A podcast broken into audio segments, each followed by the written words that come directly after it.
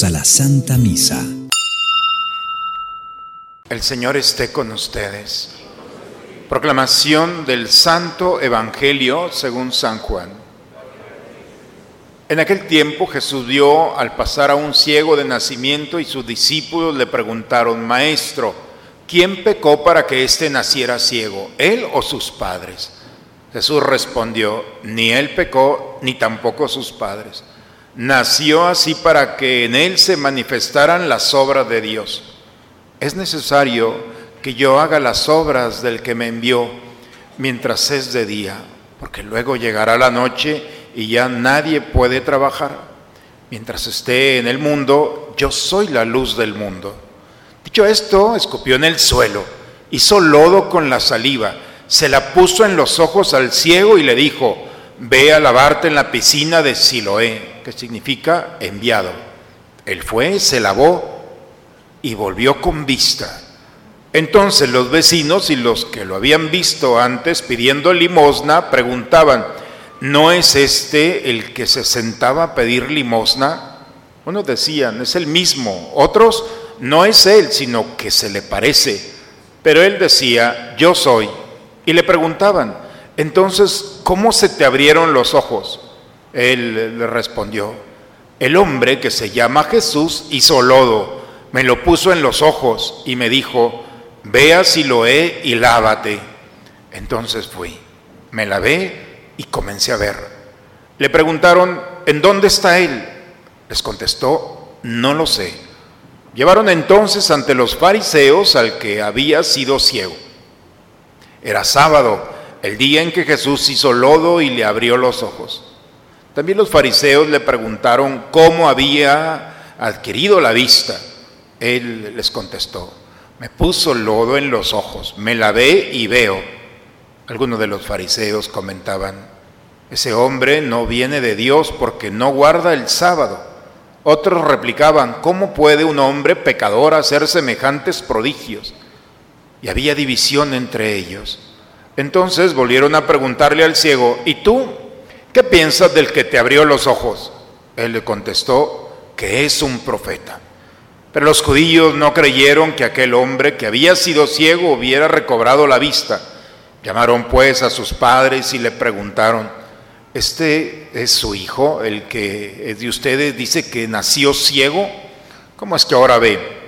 Sus padres contestaron, sabemos que este es nuestro hijo y que nació ciego. ¿Cómo es que ahora ve o quién le haya dado la vista? No lo sabemos Pregúntenselo a él, ya tiene edad suficiente y responderá por sí mismo. Los padres del que había sido ciego dijeron esto por miedo a los judíos, porque estos ya habían convenido en expulsar de la sinagoga a quien reconociera a Jesús como el Mesías. Por eso sus padres dijeron, ya tiene edad, pregúntenselo a él. Llamaron de nuevo el que había sido ciego y le dijeron, Da gloria a Dios. Nosotros sabemos que ese hombre es pecador. Contestó él. Si es pecador, yo no lo sé. Solo sé que yo era ciego y ahora veo. Le preguntaron otra vez, ¿qué te hizo? ¿Cómo te abrió los ojos? Les contestó, ya se lo dije a ustedes y no me han dado crédito. ¿Para qué quieren oírlo otra vez? ¿Acaso también ustedes quieren hacerse discípulos suyos? Entonces ellos lo llenaron de insultos y le dijeron, discípulo de este lo serás tú. Nosotros somos discípulos de Moisés. Nosotros sabemos que a Moisés le ha hablado Dios, pero ese no sabemos de dónde viene. Replicó aquel hombre, es curioso que ustedes no sepan de dónde viene y, sin embargo, me ha abierto los ojos. Sabemos que Dios no escucha a los pecadores, pero al que lo teme y hace su voluntad, a ese sí lo escucha. Jamás se había oído decir que alguien abriera los ojos a un ciego de nacimiento. Si éste no viniera de Dios, no tendría ningún poder. Le replicaron, tú eres puro pecado desde que naciste. ¿Cómo pretendes darnos lecciones? Y lo echaron fuera. Supo Jesús que lo habían echado fuera y cuando lo encontró le dijo, ¿crees tú en el Hijo del Hombre? Él le contestó, ¿y quién es, Señor, para que yo crea en Él? Jesús le dijo, ya lo has visto, el que te está hablando, el que habla contigo, ese es. Él le dijo, creo, Señor, y postrándose lo adoró.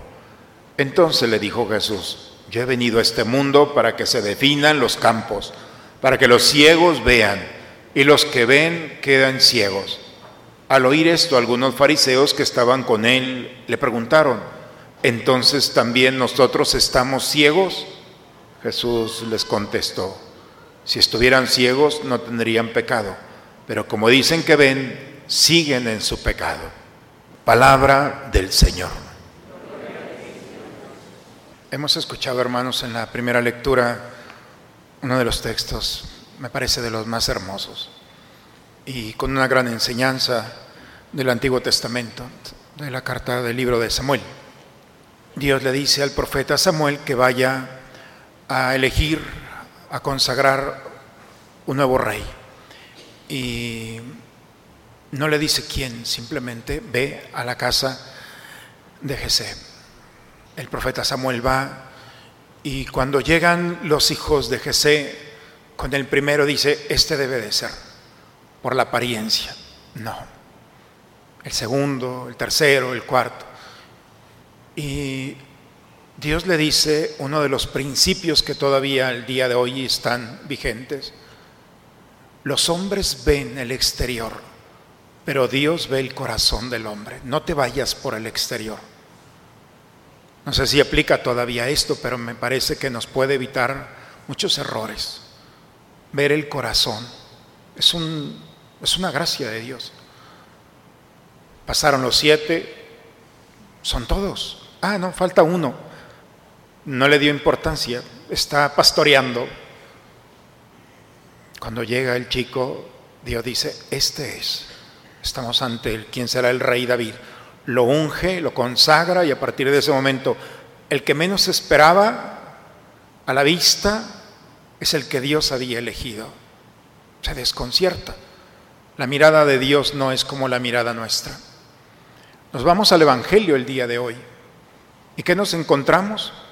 A unos fariseos que están viendo pero no ven. Ven a un ciego de nacimiento. Y la mirada de los fariseos es, naciste ciego, te mueres ciego. No lo puede cambiar nadie, ni Dios. Le ponen límites a Dios. La mirada absurda de un fariseo es aquella que se resiste a permitirle a, su historia ser tocada por la historia de Dios, que es la historia de la salvación. Y le dice a Dios, tú no puedes hacer nada, nadie puede hacer nada. Es pesimista. No sé si ustedes se han encontrado en algún escenario de su vida donde alguien o uno mismo puede creer, no hay nada que hacer. Este es el diagnóstico, esta es la palabra, esta es la lógica, no se puede hacer nada. Nació ciego, murió ciego. Bien, es la mirada de un fariseo. Te puedes quedar con ella, pero te vas a perder de una maravillosa experiencia que es la fe. Y la fe no es que uno pueda hacer milagros. ¿Quiénes somos nosotros? Si nos vamos a la mirada de Jesús, dice que Jesús vio a aquel ciego. Con su saliva tomó un poco de tierra, hizo lodo, se la puso en los ojos, vete a la piscina de Siloé, lávate los ojos. Cuando aquel ciego se estaba purificando, entonces se dio cuenta que se le abrieron, podía ver. La mirada de Jesús, hermanos, nos permite descubrir lo que la primera lectura nos dice. Va más allá de las apariencias de este mundo, va más allá de nuestra lógica, de nuestro sentido común. La mirada del Señor no es solamente ver, lo que Dios ve lo transforma, lo purifica, lo restaura, lo renueva y le da una lógica que nosotros por nuestras limitaciones humanas no podemos ir más allá. La mirada de Jesús es ver en este ciego como en una pecadora que todo mundo trae piedra en la mano. Todo mundo vio una pecadora. La mirada de Jesús, tan delicada y cuidadosa, vio a una mujer enferma. En saqueo, un hombre pecador Jesús voltea a verlo, bájate, saqueo, hoy me quedo en tu casa. ¿Cómo puede ser posible? Te vas, a entrar a la casa de un pecador. Jesús vio más allá de lo que hay. Y todos los personajes que Jesús ve no se queda en el exterior. Ve lo que hay en el fondo. Saqueo tenía un gran deseo, un gran vacío había en él, que tenía ganas de llenarse de algo y este mundo no lo había dado la satisfacción. Buscaba a Dios, Mateo buscaba a Dios y todos los personajes y cuando se encuentran son tocados por el amor. Se transforman. Volvemos al Evangelio el día de hoy y después de que el hombre queda los fariseos se resisten. ¿Por qué estás viendo? Naciste ciego. A ver, háblale a tus padres. ¿Este es su hijo? Es sábado. No puede haber ni milagros. Bueno, hasta la fecha, los días, la persona se resisten a que cambie la historia. Yo no sé, pregúntenle a él, dicen los papás. Y cuando los van, ¿qué quieren? Me lo han preguntado dos veces. ¿Quién fue? Pues es un profeta. Yo no lo vi, pero lo único que sé es que antes era ciego y ahora veo. Cuando lo expulsan, dice que Jesús se encontró. Jesús fue a buscarlo. ¿Crees tú en el Hijo del Hombre? El Hijo del Hombre, hermanos, para nosotros no nos dice nada, pero para un judío, en el profeta Elías nos presenta cuatro bestias no sé si han recordado esos cuatro bestias, una que parece un oso pero con dientes de sable, un, león, un leopardo, todos vienen a destruir. Y dice que al final sale el Hijo del Hombre que viene a restaurar y a poner orden en el desorden. Por eso cuando le dice, ¿tú crees en el Hijo del Hombre? ¿Crees que el que está delante de ti es el que puede restaurar lo que este mundo ha lastimado? el que era ciego dice, ¿quién soy yo? Pero si tú eres, creo. Porque nadie podía haber hecho lo que tú has hecho. Dice que se postró y lo adoró. Hermanos, las lecturas del día de hoy nos invitan a dar ese paso, el paso de nuestra seguridad a la certeza.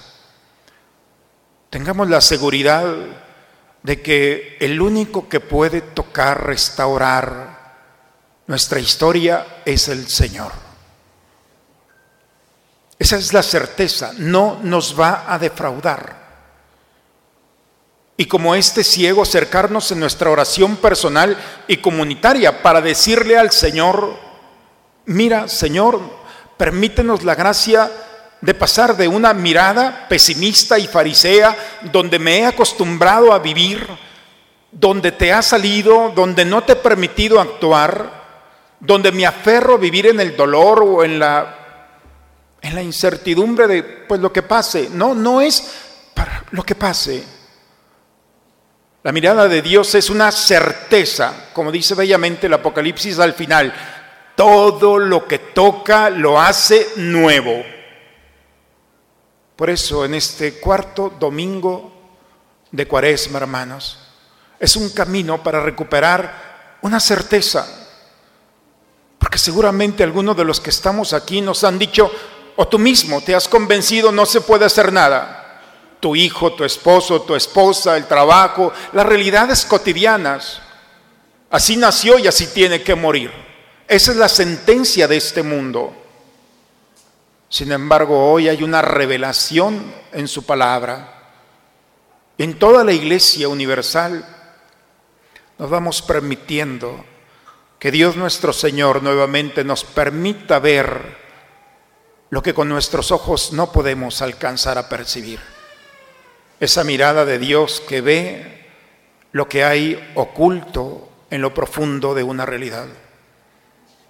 Cuando los emisarios o los enviados del Papa Nicolás II fueron a decirle a Miguel Ángel que a buscarlo para que pintara, él era un escultor Dicen que cuando lo vieron se equivocaron y no, no creo que sea este. Y pensaron que por las apariencias de Miguel Ángel era imposible un hombre que no tenía un perfil para hacer lo que el Papa quería. Y entonces dice, bueno, pues, pues parece que eres tú, pero creemos que el Papa se ha equivocado. Y dice que cuando estaba Miguel Ángel allí, dijo, ¿me equivoqué? Sí, se han equivocado tal vez. Dice, no soy un pintor, que es lo que busca el Papa. No tengo el perfil que ustedes tienen. Pero por favor, llévenle esto al Papa.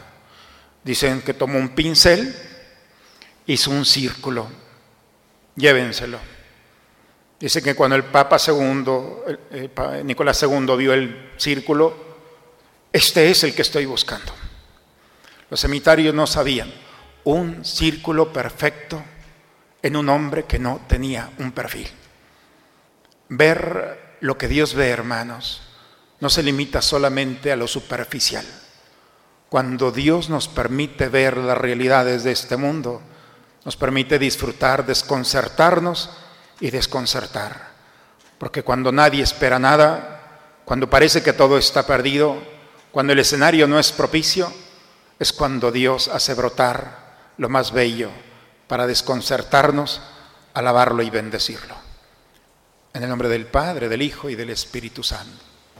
Padre, me pongo en tus manos, haz de mí lo que quieras, sea lo que sea, te doy las gracias, estoy dispuesto a todo, lo acepto todo, con tal de que tu voluntad se cumpla en mí y en todas tus criaturas.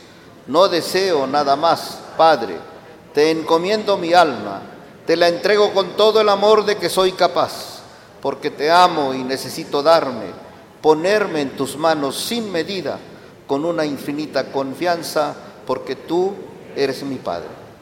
Esta semana, gracias a lo que hemos juntado, le dimos una camioneta al Padre Rogelio de General Cepeda, una Silverado. No traía coche, tiene 40 ranchos. Y nuestra comunidad, tú, o al menos los que le han dado el diezmo, le dimos una camioneta. Y ahí anda ahorita.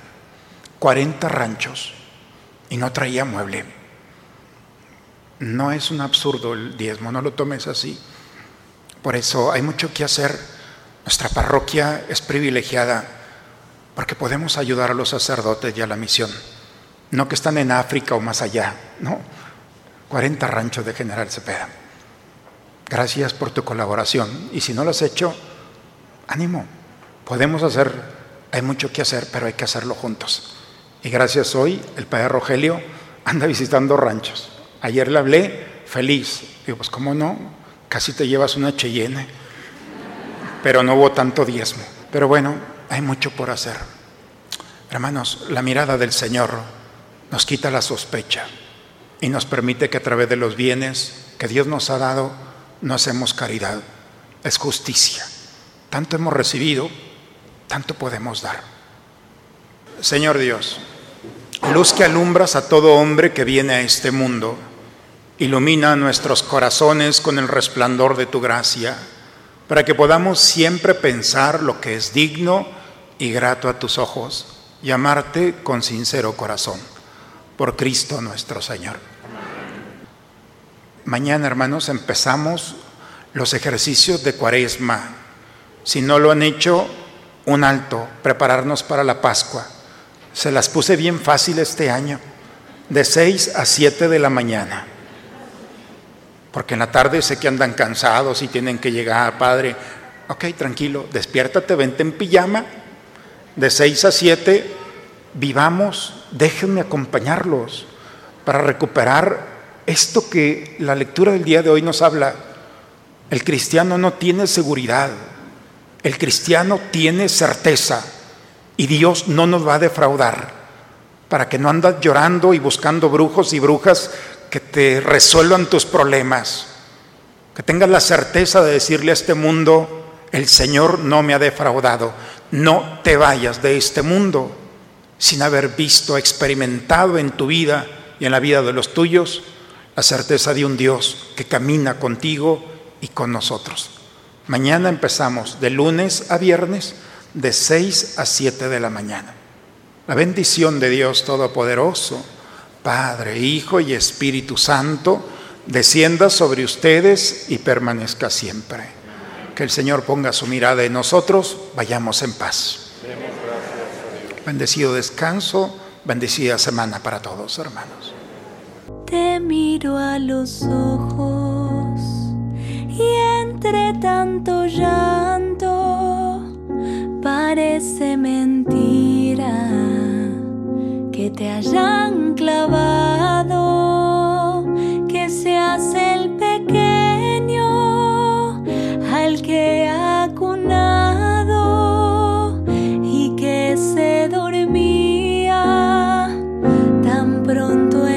en